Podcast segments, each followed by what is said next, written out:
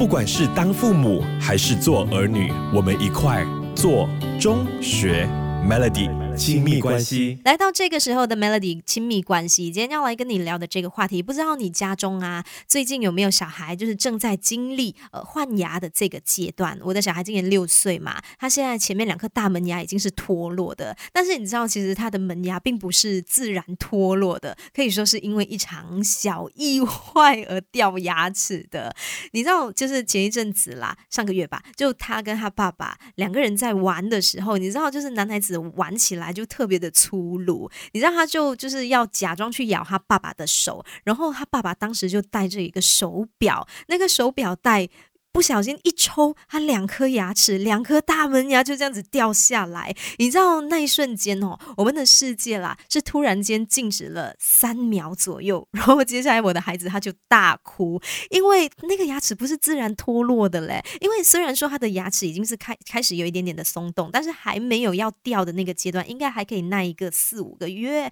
但是就因为他爸爸就是玩的比较粗鲁，然后就帮他这样子把他的门牙给弄掉下来了。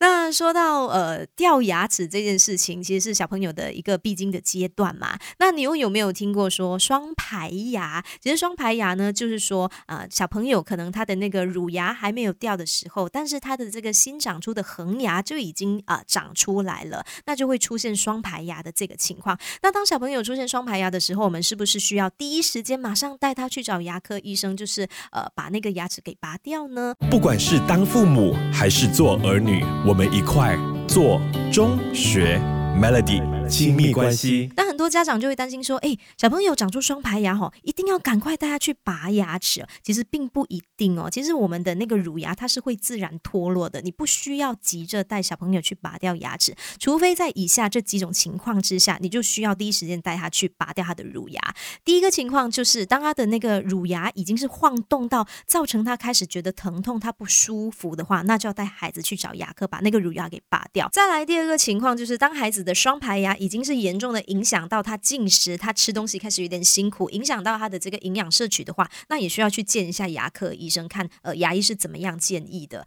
还有因为那个双排牙嘛，它是那个乳牙跟恒牙之间会有一个缝隙嘛，那如果小朋友的那个缝隙呢开始就是呃有一点点的牙龈发炎呐，或者是肿胀的话，这样的话我们就需要带他去找呃牙医来拔牙，要不然呢，其实小朋友的乳牙是会自然脱落的，除除非你的孩子他已经是长到八岁了，他的双排牙如果还是存在的话，那就需要马上去见一下牙医了。那有一些家长就会开始担心说，小朋友出现双排牙会不会导致他牙齿不好看呐，咬合不正啊，牙齿长得参差不齐呀？其实这些情况哈，有可能是因为其他的因素而造成的。不管是当父母还是做儿女，我们一块做中学 Melody 亲密关系。今天我们就在聊关于孩子的双排牙，有很多的家长哦，看见孩子就是长双排牙，就是那个乳牙还没有脱落，然后那个新的恒牙已经长出，看到双排牙的情况就会开始害怕、担心，说